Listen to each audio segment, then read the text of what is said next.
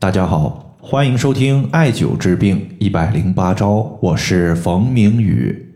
今天的话，咱们主要针对很多朋友睡前胡思乱想、睡不着的情况，和大家呢分享几个穴位来解决大家的一个失眠问题。首先呢，咱们看一位朋友他在音频后台的留言。这位朋友呢，他说：“冯明宇老师，我晚上睡不着，脑袋里不停思想，也不知道在想些什么，就是停不下来。”有什么穴位可以调节吗？怎么办它才有效果呢？谢谢。在昨天呢，我们针对失眠的情况，其实呢和大家讲解了失眠的一种症状，就是一到晚上就特别兴奋，一兴奋就失眠。这个情况呢，在上一节课我们已经帮大家呢解析过了。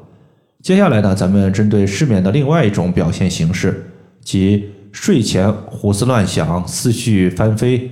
越是担心自己失眠，就越睡不着的情况，他的调节方法呢，和大家简单的说一说。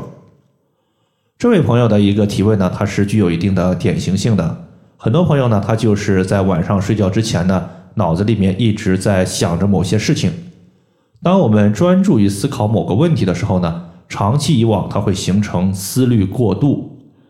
而中医认为忧思伤脾，所以说。脾受损则气血生化不足，毕竟脾胃乃是后天之本，主气血的生化。气血不足的时候呢，那么气血对于心的滋养能力就会下降。我们经常说心主神明，我们的精神和思维活动，它是都是归心所管辖的。心受损，那么对于精神思维的管控力下降，此时呢，一个人他就容易出现失眠、睡不着的情况。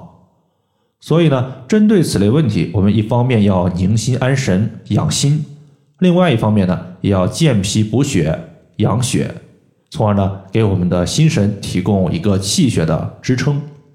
这两个方面呢，是最为主要的。具体的调节方法的话，我说两点，一个呢是食疗，另外一个呢就是经络穴位。经络穴位在这里的话，我们用到三个穴位，分别是神门穴。章门穴以及三阴交穴。神门穴呢，它是心经的原穴，艾灸此穴可以调节心经的精气，从而起到宁心安神的效果。它的位置呢，当我们手心朝上的时候，把手腕横纹六等分，靠近小拇指的一个六分之一的地方，就是神门穴的所在。后面两个穴位呢，就是章门穴和三阴交穴。这两个穴位呢，和脾都有一定的关系。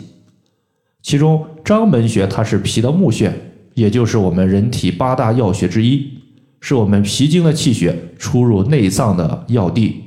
我们艾灸章门穴可以促进脾血的生成，气血充足了，自然可以养护我们的心神。那么章门穴具体的位置呢？当我们正坐的时候，曲肘合腋，肘尖儿所对的位置，我们点按的时候会有一些酸胀感，这个地方就是章门穴的所在。还有呢，就是一些朋友说曲肘合腋是什么意思？其实呢，就是弯曲我们的手肘，夹紧我们的腋下。第三个穴位呢，咱们要说的就是三阴交。三阴交它是在内踝尖上三寸的地方，它也归属于脾经，同时呢，它也是肝经和肾经的交汇穴。在这里呢，我们艾灸三阴交穴，它可以有效的调节全身的阴阳平衡。当然。它同时也有健脾补血的功效。那么关于食疗方呢，其实很简单，就是小米粥加红枣。小米粥呢，大家都知道怎么做，我就不再赘述了。关于红枣的量呢，大家根据个人小米粥的一个量，加入七到十五颗就可以了，是颗粒的颗，而不是克数的克。那么小米呢，它是一个养胃佳品。我们把胃养好了，其实呢，本身它就有，就是有助于气血的生成，同时呢，它也有养血安神的功效。那么在这里呢，我们再加入红枣，实际上呢，也就进一步增加了它养血的一个能力。毕竟呢，红枣本身就是红色食物，可以入心，可以养血，两者呢相互搭配，对于那些烦躁不安、心神不宁所导致的失眠，它的效果还是比较明显的。当然，在这里的话说两点，第一点呢，就是小米粥尽量是晚餐吃，效果最佳。另外的话，食疗方无论它的一个效果多好，它的一个见效都是以月来进行计数的。比如说，我一个月坚持下来，可能会有一些效果，并不可能说我吃一两天马上效果就特别好，没有那么神奇。这一点的话，大家一定要知道。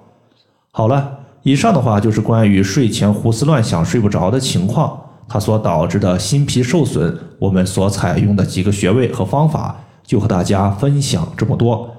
如果大家还有所不明白的，可以关注我的公众账号“冯明宇艾灸”，姓冯的冯，名字的名，下雨的雨。感谢大家的收听，我们下期节目再见。